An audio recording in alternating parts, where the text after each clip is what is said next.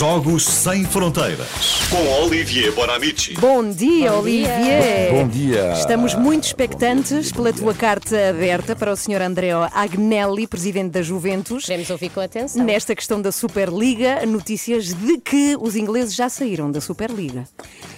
Sim, vamos ver se uh, os italianos e os espanhóis uh, saem depois. Seria tão bom, tão bom, tão bom. E aí acabava. E, e, e acabava mesmo, mesmo. Mas não já que queremos ouvir a tua carta aberta. Mas primeiro, sim, uh, escrevi uma carta a um senhor que está na, na origem deste projeto incrível da Superliga. e vamos lá então para, para esta carta ao presidente da Juve. Buongiorno, signor Agnelli. Mi chiamo Oliviero Bonamici e sono un giornalista franco-italiano in Portogallo. Si ricorda del Portogallo? Sì, la terra del suo giocatore, Cristiano Ronaldo. Si ricorda del Portogallo? Anche qui, anche qui, abbiamo grandi club, grandi club.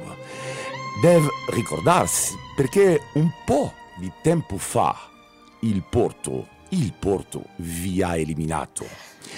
Estou super à vontade de falar da Juve porque cresci com o seu clube, Sr. Agnelli, e adorava a sua grande equipa dos anos 80, Zoff, Platini, Boniek, Paulo Rossi.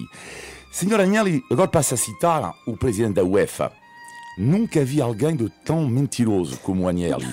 No sábado falei com ele e jurou-me que a Superliga não passava de um rumor.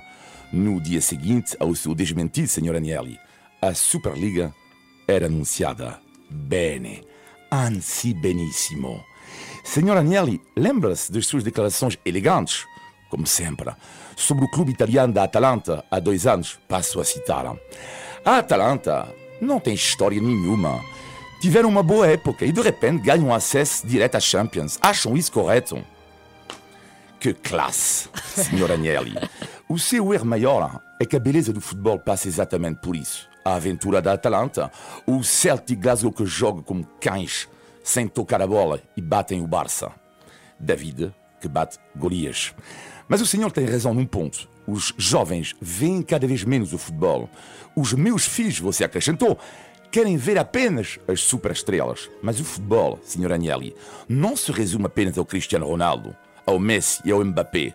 Eu, por exemplo, adoro João Vieira, avançado da Cova da Piedade. Se sei que você não conhece, fica em Almada.